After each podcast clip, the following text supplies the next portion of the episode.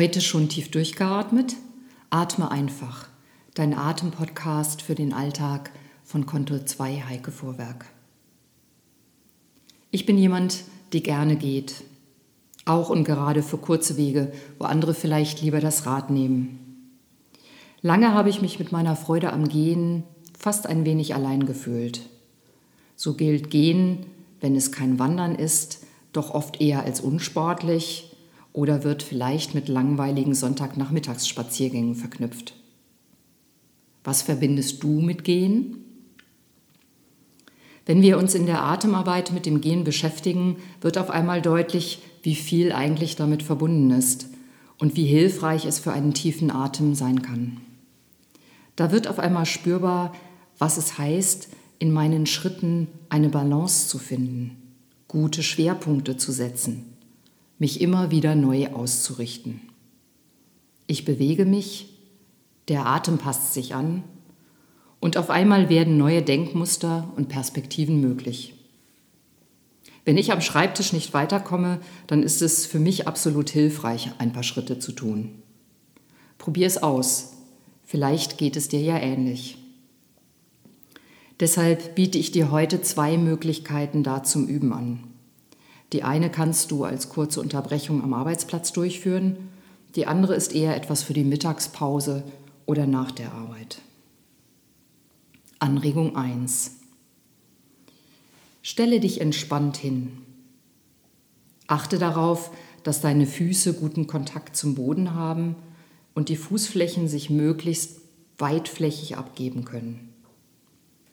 Die Beine sind etwa hüftbreit auseinander, sodass du keine Spannung auf dein Kreuzbein wirken hast. Deine Gelenke sind möglichst gelöst.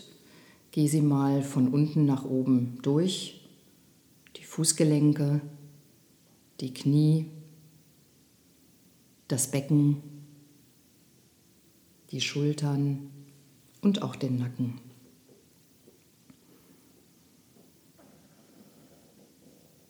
Jetzt hebe ein Bein wie zum ersten Schritt an halte es kurz in der Luft und setze es dann erst auf und dann wieder zurück.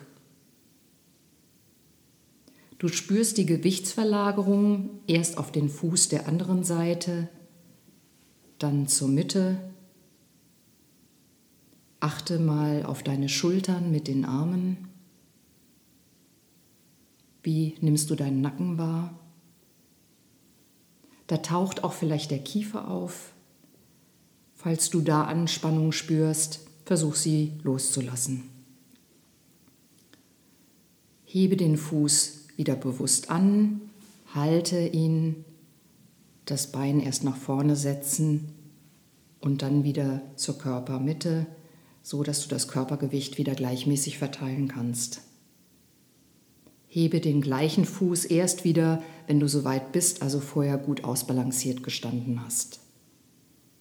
Mache diesen ersten Schritt ein paar Male und dann wechsle die Seite. Hebe dann den anderen Fuß an, halte ihn kurz, setze ihn vor und setze ihn wieder zur Mitte zurück.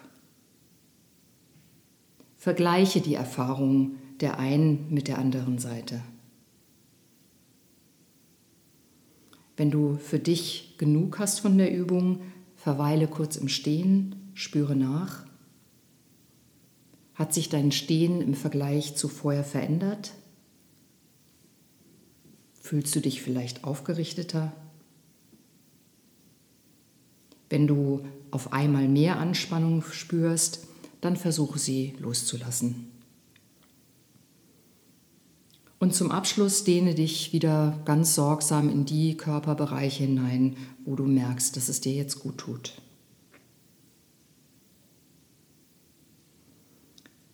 Die zweite Übung ist ganz einfach. Du gehst los in der Pause. Mache ein paar Schritte. Nimm die Erfahrung der ersten Übung mit. Achte einmal darauf, wie schnell du gehst Verändere die Schnelligkeit deines Gehens oder die Schrittgröße. Achte darauf, wie du die Füße beim Gehen absetzt. Frage dich, wie möchte ich eigentlich jetzt gerade gehen? Achte auf die vielen kleinen Einzelheiten, die dein Gehen erst möglich machen. Und versuche die Anspannung loszulassen, die du spürst, wenn du gehst. Und finde in den Rhythmus, der dir jetzt gerade gut tut. Solltest du mit jemand anderem gemeinsam gehen, achte darauf, wie du dich an die andere Person anpasst, welchen gemeinsamen Rhythmus ihr findet. Wie atmest du?